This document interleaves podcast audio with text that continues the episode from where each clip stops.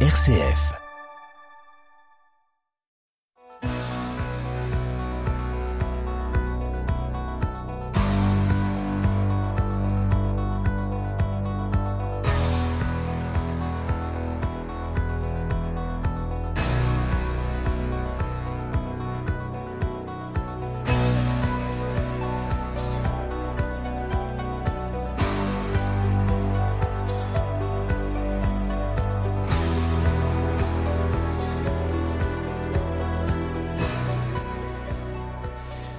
Bonsoir à toutes, bonsoir à tous. Je suis ravi ô combien de vous retrouver pour En effet, pour s'entendre, votre rendez-vous magazine du mardi soir à 19h15 et du samedi à 18h15. Au menu concocté pour vous ce soir, eh bien, il y aura un invité fil rouge, la chronique atrabilaire, je râle donc je suis, le tout enrobé d'un peu de musique. J'espère que vous avez passé une semaine féconde et moi je vais m'efforcer de vous faire passer une soirée non moins féconde et surtout agréable. Ce soir, je vous propose d'accueillir un romancier belge fort prolifique, Paul Collis. Il nous parlera en détail de son dernier roman, Devant Dieu et les hommes, paru aux éditions Hervé Chopin. Un roman inspiré de la réalité puisqu'il évoque l'incendie tragique le 8 août 1956 au fond de la mine du bois de Casier la catastrophe fera plus de 250 morts et marquera de manière indélébile la Belgique. Dans Devant Dieu et les hommes, Paul Collis met en scène deux ans plus tard, en 1958, Katarzyna, jeune journaliste, au mythique quotidien Le Soir. Contre toute attente, son rédacteur en chef, pourtant la misogynie en bandoulière, l'a bombardé chroniqueux judiciaire à l'un des procès liés à la catastrophe. Deux jeunes mineurs italiens, bien que clamant leur innocence, sont accusés d'y avoir, le 8 août 1956, tué leur supérieur. Le récit propose le déroulement de ce procès truffé de rebondissements et portraitise une héroïne accablée par l'hypermachisme de son métier et hantée par un souvenir secret, douloureux, lui donnant un autre regard sur les événements. Ce procès est aussi, somme toute, celui des conditions de travail épouvantables des mineurs, sorte de chair à canon, et des préjugés sur l'immigration italienne de l'époque. Spécialisé dans le roman policier, mais pas seulement, Paul Collis croule sous les prix et les critiques dithyrambiques.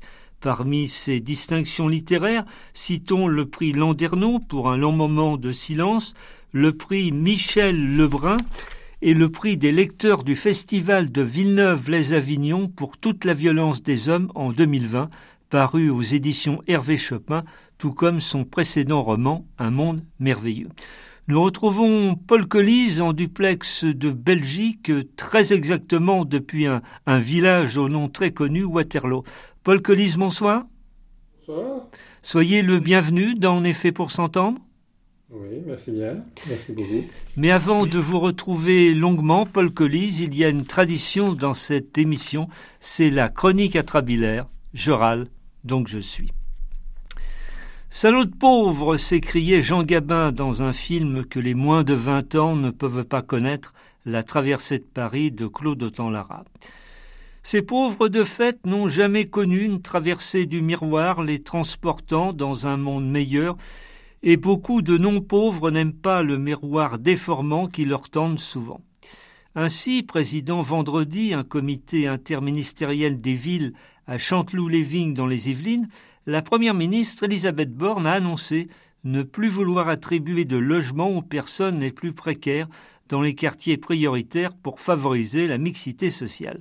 Bref, les très pauvres ne sont plus les bienvenus chez les un peu moins pauvres, après l'homophobie, la grossophobie, voici venir la pauvrophobie. Le gouvernement va dès lors, après un intense remue-ménage, demander au préfet d'interdire de logement les ménages les plus en difficulté dans ces quartiers prioritaires, ce qu'il est convenu d'appeler les ménages reconnus dolo pour droit au logement opposable. Où iront-ils? Borne va-t-elle ouvrir des chambres de bonne dans les beaux quartiers? Mystère et boule de gomme pour une première ministre ne mâchant pas ses mots. Nous sommes en pleine période d'Halloween, pas besoin de spectres ou de sorcières aux yeux rouges pour faire peur aux petits et grands enfants français. Le pauvre, en solitaire ou en ménage, suffit largement. Il vampirise nos sociétés, suçant le sang des bien nantis. S'il n'a pas les dents qui rayent le parquet, comme tout bon winner se respectant, le pauvre a l'incisive gourmande, riant sous cap, Dracula de châteaux en Espagne, faute d'un duplex donnant sur le jardin du Luxembourg à Paris. Surtout si le démuni, le précaire, sonne à votre porte, vous quémandant quelques bonbons, fuyez, bonnes gens. Vous êtes déjà contaminé, il a punaisé votre entre-soi, impossible de s'en débarrasser. L'alali ne l'empêchera pas de faire son nid dans votre matelas, surtout si une tirelire est cachée en dessous. À l'Eurovision du matérialisme à tout craint, le pauvre est toujours zéro point. Elisabeth Borne devrait toutefois se méfier. Intermittente du spectacle politique, son CDD est fort incertain. Pas vrai, Gérald Darmanin? Lorsqu'Emmanuel Macron la reconduira vers la sortie de Matignon, elle n'aura plus ce foyer rassurant lui permettant ce genre de déclaration lance-flamme. Oui, Premier ministre est un job précaire, ensuite vous êtes persona non grata du jour au lendemain dans la grande maison. Mixité sociale, a-t-elle tenu, promettant la nuit des morts vivants à tout zombie social n'étant pas à jour. Halloween, vous dis-je, roulez carrosse, les moins précaires avant de devenir citrouilles cela n'empêchera pas les pépins du destin. Actualité plus, souriante cette semaine avec la sortie du 40e album d'Astérix intitulé L'Iris Blanc. Évidemment, feront Tintin les plus précaires plutôt acheter des portions de sanglier pour, pour survivre que ces petits Mickey à l'heure où Borne vous tire les oreilles. Astérix demeure somme toute un phénomène d'édition, une bonne affaire pour son éditeur. Et puis les irréductibles Gaulois connaissent une lutesse bénie sans trottinette électrique ni embouteillage où la potion magique permet de désigner haut et fort de prononcer le mot terrorisme romain quand il existe tout en envoyant valdinguer ses sinistres représentants à coups de menhir. Dans ce nouvel opus d'Astérix, on y voit un méchant au trait à mi-chemin entre Bernard-Henri Lévy et Dominique de Villepin. Un mix, quoi. Décidément, mixité, le mot-clé de cette semaine, fermons bien des portes au, courant d'air idéologie. Cette semaine, par ailleurs, on a remis les pendules à l'heure d'hiver. Bye bye l'été prolongé, sa canicule surréaliste. L'actualité internationale brûlante nous aura épargné vraiment son seul avantage, les sempiternels débats sur ce changement d'heure, marronnier journalistique, où l'on disserte à l'infini sur le sujet. Le changement d'heure étant alors source de tous les maux, de la neurasthénie des vaches sur les contrariés, à votre voisin de palier encore plus, plus acariâtre, sans compter les cas de divorce et les suicides pour cause de panne de réveil. Circonstance aggravante, le samedi du changement d'heure, c'était la pleine lune pour tous, quartier prioritaire ou pas. On nous promet depuis des décennies la fin du changement d'heure pour bientôt, mais sans cesse remis à plus tard. Moralité, on reste mal aiguillé dans une Europe pourtant truffée de courses à la montre politiques et économiques. En revanche, il est un anniversaire que les médias n'ont pas oublié d'honorer entre deux bombes, trois lance-roquettes, une rafale de mitraillettes, c'est celui du radar, le serial killer de l'automobiliste lambda. Un tueur lui aussi, donc dans un tout autre genre, fort pacifique là, ma foi. Il ne massacre que le porte-monnaie et vos points sur le permis de conduire. Pas sûr du tout, cependant, que les 40 millions d'automobilistes français aient eu envie de souffler sur les bougies célébrant les 20 ans du radar automatique. Tel Obélix, ils aimeraient bien leur en faire voir 36 chandelles. Pourtant, les flashés devraient être contents d'exister. Souriez, vous êtes filmés, photographiés, photographiés chise, tous plus soucieux de connaître leur minute de gloire à la Andy Warhol. En effet, bien avant l'ère du selfie à outrance, des réseaux sociaux où l'on narre sa banale vie heure par heure, grâce au radar, on était tous déjà des stars d'un jour ou d'une soirée, des célébrités fugaces certes, mais couvées par les groupies du ministre de l'Intérieur, du ministère de l'Intérieur. Et quand vous récidivez là, c'était la gloire absolue, se terminant avec une tournée d'adieu à la Sardou ou Aznavour. On annonce le retour de la télé-réalité Secret Story sur TF1. Le radar, le radar, lui, n'a jamais quitté la lumière, ne lâchant pas la rampe avec des indices d'audience faramineux, ménagères de moins de 50 ans ou pas, une recette publicitaire à lui tout seul, digne d'un soir de Coupe du Monde de football. Depuis 20 ans, la France a déployé près de 4600 radars sur ses autoroutes, routes, voire rues. Des radars qui, bon gré, mal gré, quoi qu'on en dise, ont changé les comportements. Le début du cauchemar du conducteur moyen a commencé très exactement sur la route nationale 20 le 27 octobre 2003. Le bilan s'avère impressionnant sur ces 20 ans. 14 millions de PV par année pour 900 millions d'euros de recettes fiscales. Plus que celle du gendarme, la peur du radar est bien réelle. Malgré tout, depuis 2009, l'effet radar s'essouffle peu à peu. Dans les prochains mois, on devrait voir éclore de nouveaux radars qui contrôleront aussi les distances de sécurité et le téléphone au volant, entre autres. Fonctionner, se diriger au radar, autant d'expressions rentrées dans le langage courant. Puisque l'on parle de langage, un académicien français, Jean-Marie Roy, ces derniers jours, a fustigé les propos de Macron, ses discours récurrents par trop anglicistes ou technocratiques à son goût. On connaît la vieille blague sur les académiciens français, ils ont un pied dans la tombe, ils écrivent avec l'autre. Il est vrai que certains de leurs anciens pensionnaires n'ont guère de leçons littéraires à donner au commun des mortels, genre Valéry Giscard d'Estaing, technocrate justement au coin du feu, ou le commandant Cousteau, leftard de la rhétorique gradmérienne.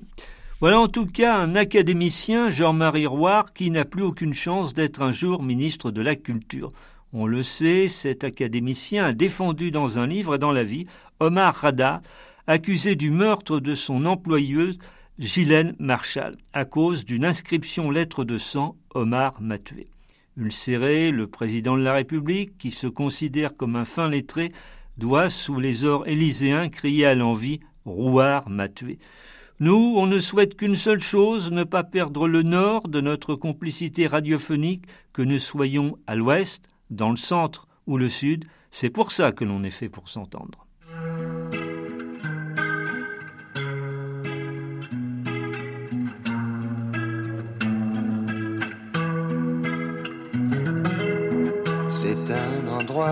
qui ressemble à la Louisiane, à l'Italie. Il y a du linge étendu sur la terrasse, et c'est joli.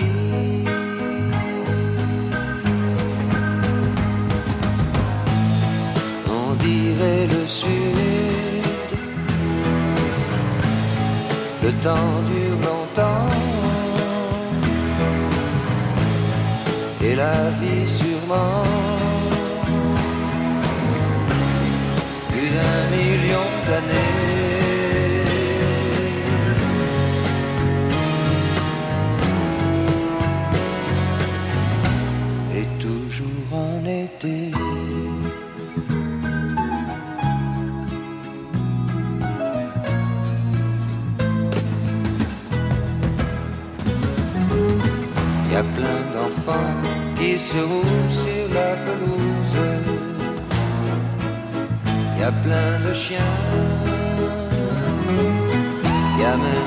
Une tortue, des poissons rouges.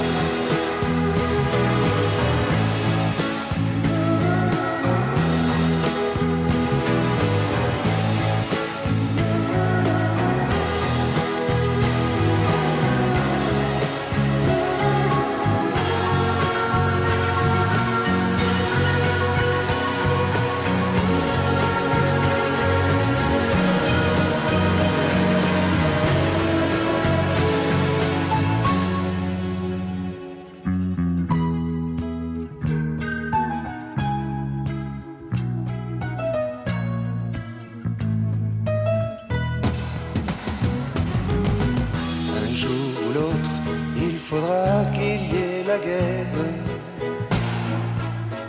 On le sait bien. On n'aime pas ça, mais on ne sait pas quoi faire. On dit c'est le destin.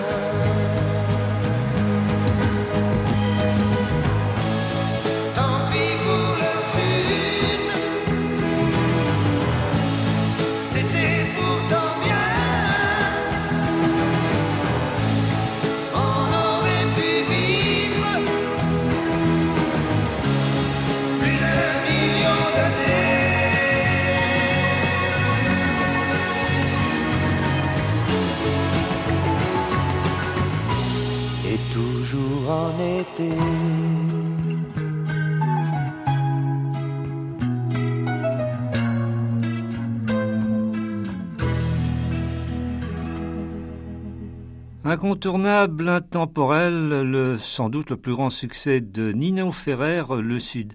Et nous retrouvons en duplex de Belgique, très, exactement depuis Waterloo, mon invité de, de ce soir, Paul Collis, euh, pour son dernier roman paru aux éditions Hervé Chopin, Devant Dieu et les hommes. Euh, Paul Collis, nous faisons euh, la connaissance dans le livre avec Cartazina, de son vrai nom Catherine Lézin, 28 ans, journaliste en cette année 1958 dans le célèbre quotidien belge Le Soir. Le moins qu'on puisse dire, c'est qu'elle évolue dans un milieu hyper machiste et qu'elle a bien du mal à exister en, tant que femme au sein de la rédaction. Bah, à cette époque-là, la presse était une affaire d'hommes. Et bon, il y avait quelques femmes dans les, dans les, dans les quotidiens ou dans les hebdomadaires, mais qui s'occupaient des recettes de cuisine, des, des, petits potins, des nouvelles coiffures ou encore du, du mode d'emploi du hula hoop. Voilà, c'était, c'était cantonné à ce genre de sujet. Contre toute attente, Velen, son rédacteur en chef, lui, lui fait une proposition incroyable. Donc il lui propose de couvrir le procès de Marcinelle, c'est-à-dire le procès de deux mineurs qui sont suspectés, même plus que suspectés, accusés d'avoir tué leur contremaître pendant la catastrophe du bois du casier qui a eu lieu deux ans auparavant. Dans quelles circonstances euh, l'aurait-il tué? Euh, Ercoli Ranzini s'appelle. Hein alors dans la catastrophe, qui est bien sûr un fait, euh, un fait réel, sur lequel je, colle, je colle parfaitement à la, à la réalité de ce fait, de cette catastrophe minière, euh, dans l'après-midi du 8 août, les sauveteurs ont réussi à, trouver trois mineurs euh, au niveau 715 qui s'étaient euh, réfugiés sous un wagonnet à charbon en mettant une planche pour pouvoir respirer. bon, il faut voir évidemment la taille de ces wagonnets. On se demande comment ils sont mis à trois là-dedans. Bah, ils ont été sauvés. Ils ont été sauvés. C'était les trois derniers survivants. Euh, et je me suis dit, en, analysant les faits, je me suis dit, mais si on avait trouvé deux survivants et un mort, qu'est-ce que ça aurait donné? Et, bon, ça c'est le, point de départ de la fiction, c'est euh, on a trouvé deux mineurs italiens et un contremaître belge. Et forcément, on se dit, ben voilà, c'est clair, les Italiens ont tué ce contremaître, d'autant qu'ils avaient indifférent avec lui. Euh, bon, on a trouvé plein de bonnes raisons pour que ces deux Italiens tuent ce, ce porion. Et puis le, le fait qu'il soit italien n'arrange pas les choses. À l'époque, beaucoup n'aiment guère ce qu'il est, ce, ce qu'il surnomme les macaronis. Les macaronis, exactement. Euh, les macaronis, ben oui, bon, ils ont été euh, on, a dit qu'il volait le, travail des Belges, donc en venant travailler dans la mine. Mais évidemment, les Belges ne voulaient plus travailler dans la mine. Euh, ils voulaient plus. C'était trop pénible. Ils ont dit non, on va plus dans la mine. Alors bon, on a fait une première loi disant qu'ils étaient obligés. Euh, de retourner dans la mine, mais les, Belges ont dit non, non, bah alors, euh, dites, qu'on est déserteur, mais on n'y retourne pas. Alors, il y a une deuxième loi qui a dit, bah, si vous y retournez pas, vous allez être vous allez aller en prison. Et les Belges ont dit, bah, écoutez, mettez-nous en prison, euh, on préfère la prison que la mine. Donc, euh, comme euh, ça marchait vraiment pas, la menace, donc on a dit, ben, on va voir un peu du côté, côté des pays vaincus, entre autres, bien sûr, l'Italie, qui était pauvre et en plein chômage, est-ce qu'ils ont de la main-d'œuvre pour nous? Et c'est comme ça que la Belgique a été recrutée des Italiens pour venir travailler les mines.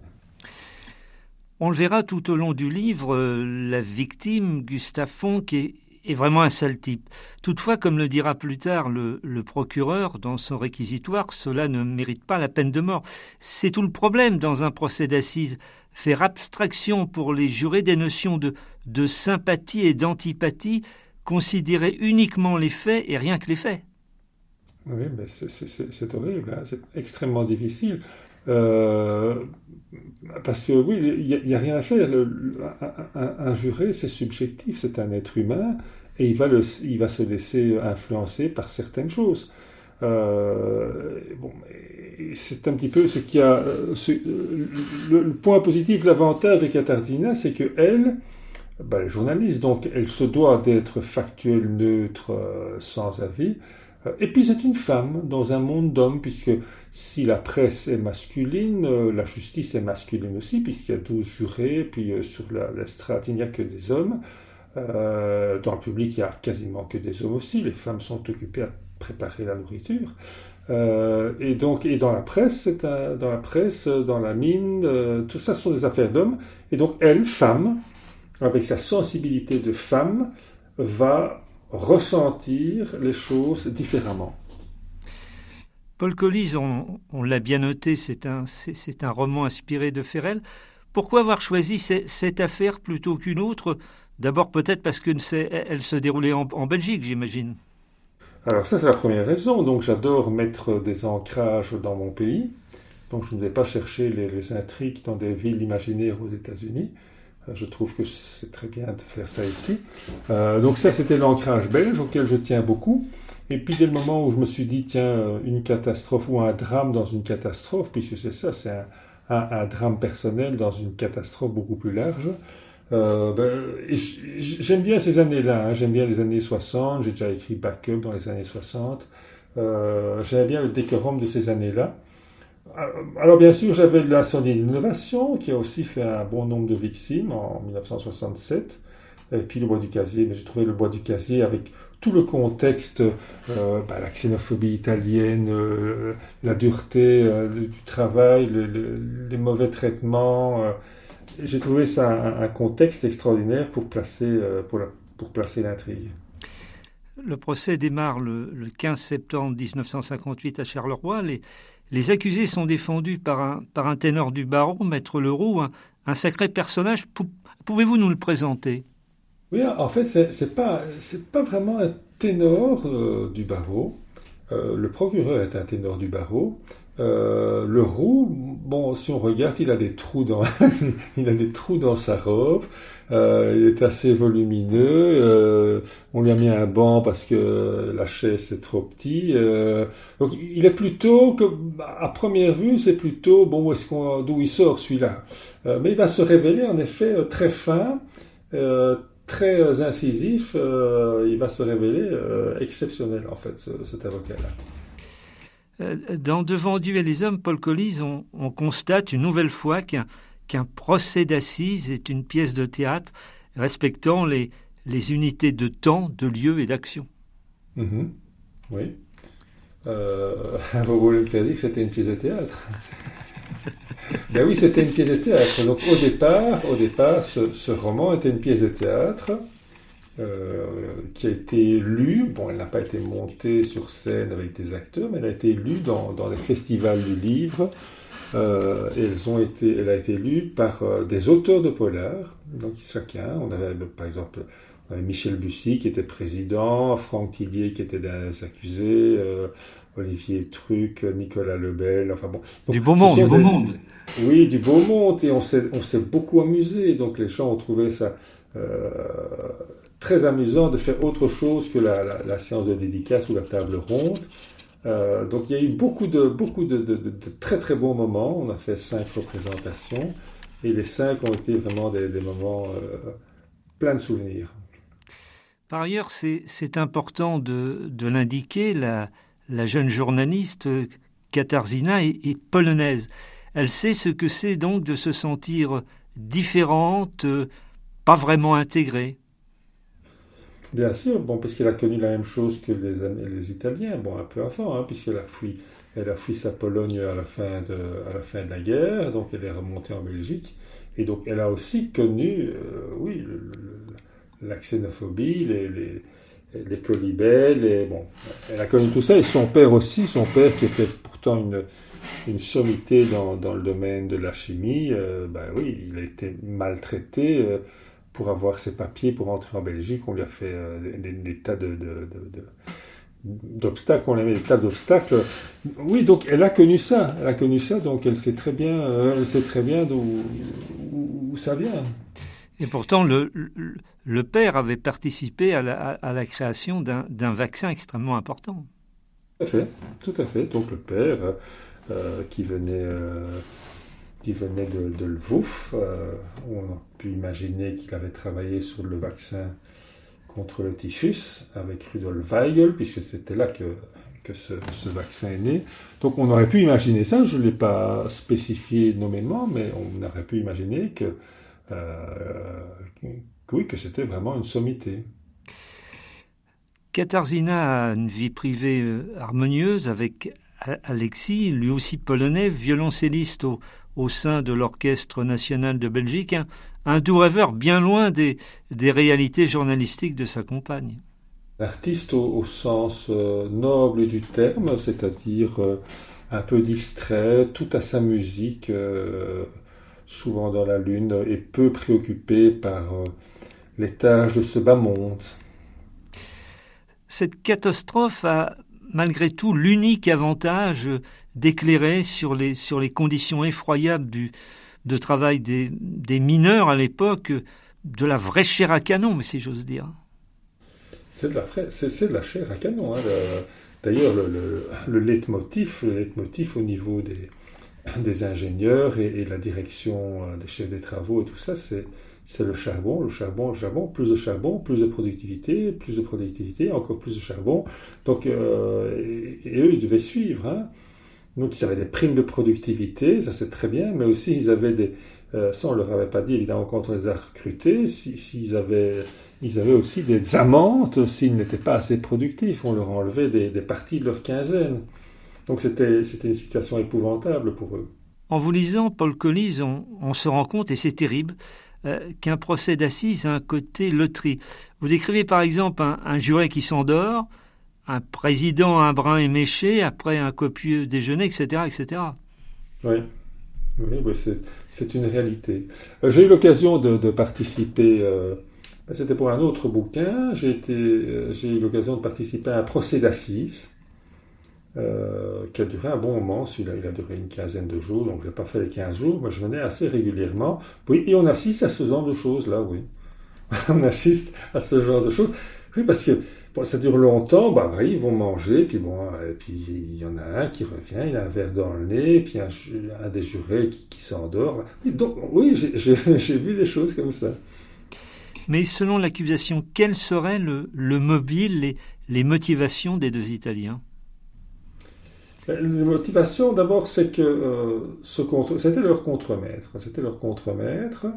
Euh, donc, c'était déjà une, bonne raison, puisque ce contremaître était dur avec eux. Euh, ils avaient eu plusieurs différends. on leur a retiné de l'argent. bon, il était odieux, ce, ce porion. Donc, ça, c'est une première excellente raison. La deuxième excellente raison, c'est qu'ils sont italiens. Euh, et donc à, ce moment-là, dans, dans, la région de Charleroi et tout autour, quand il y avait le moindre chose, on volait, on volait une voiture, on volait le moindre vol, la moindre agression, ben, c'était les Italiens. Il fallait même pas chercher ailleurs. Il n'y a que les Italiens pour faire ça.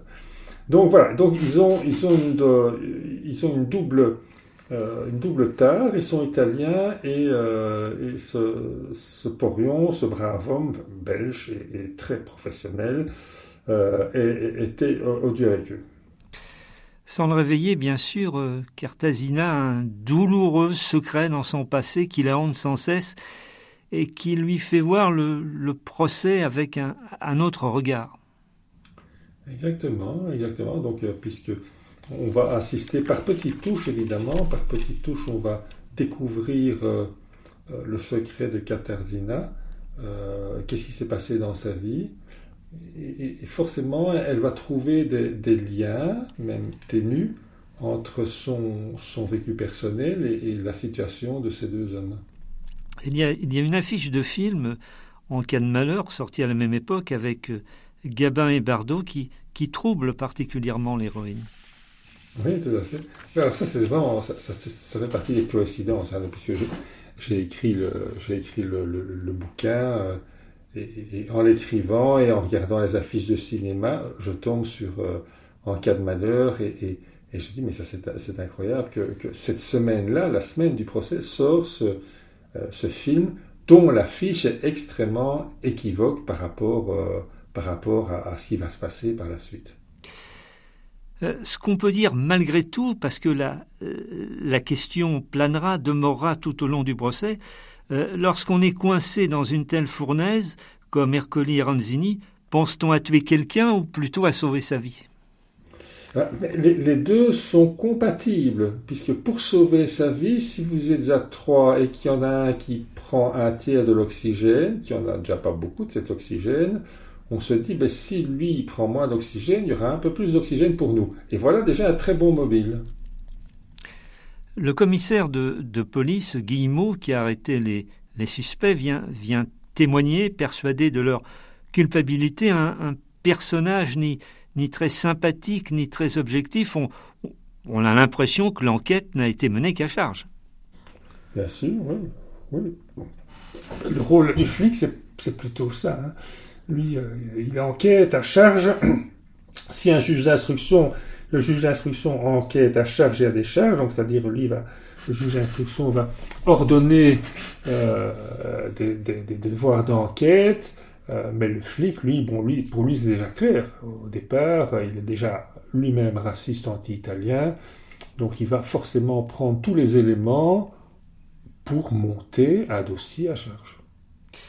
Un coup de théâtre concernant euh, l'épouse de de Ronzini va faire basculer le procès. Évidemment, je ne le révélerai pas, pas plus que, l'issue du procès, où Tarzina aura un rôle non négligeable, en tout cas jusqu'à la dernière page, on est, on est happé par, par cette histoire, on, on, retient le souffle. Mais ce que je peux dire aussi dans le livre, c'est que pour cette jeune journaliste, les, les humiliations vont, vont continuer. À un moment, son rédacteur en chef lui envoie un coach, puis il la fait carrément remplacer.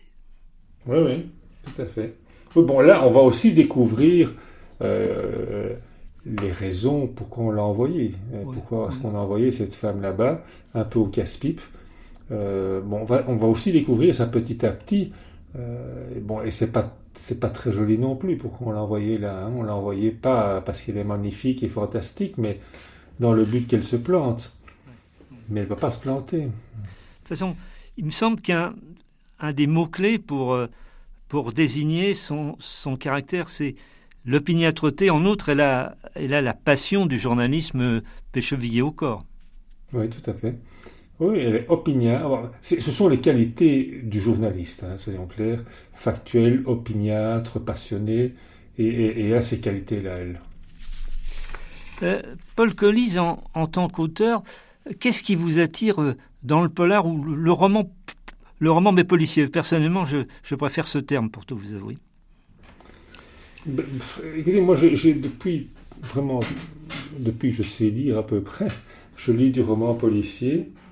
Euh, et, pour moi, c'est la littérature que, que j'apprécie particulièrement parce que, euh, d'abord, il y a toujours une intrigue. Bon, un bon polar, il y a une intrigue, donc c'est-à-dire l'intrigue pousse le lecteur à avancer dans le bouquin parce qu'on a envie de savoir.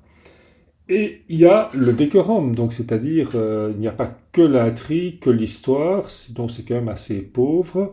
Euh, il y a le décorum, donc c'est-à-dire ben, la, période dans laquelle ça se passe, le lieu dans lequel ça se passe, le domaine. Donc pour moi l'objectif c'est euh, c'est que le lecteur ben, il sort du bouquin, il a passé un bon moment a cherché euh, la résolution de l'enquête, mais il a aussi appris quelque chose. Il a aussi euh, appris quelque chose sur euh, le domaine. Sur, Ici, c'est la catastrophe du bois du casier, qui en effet est assez connue en Belgique. Mais bon, quand on a donné les, représentations en France, les gens venaient à la, fin de la, représentation, ils venaient, mais ils disaient, mais cette catastrophe a vraiment existé. Et le soir, ils allaient sur, sur Google et le lendemain, ils disaient oui, on a été sur Google, c'est incroyable cette histoire.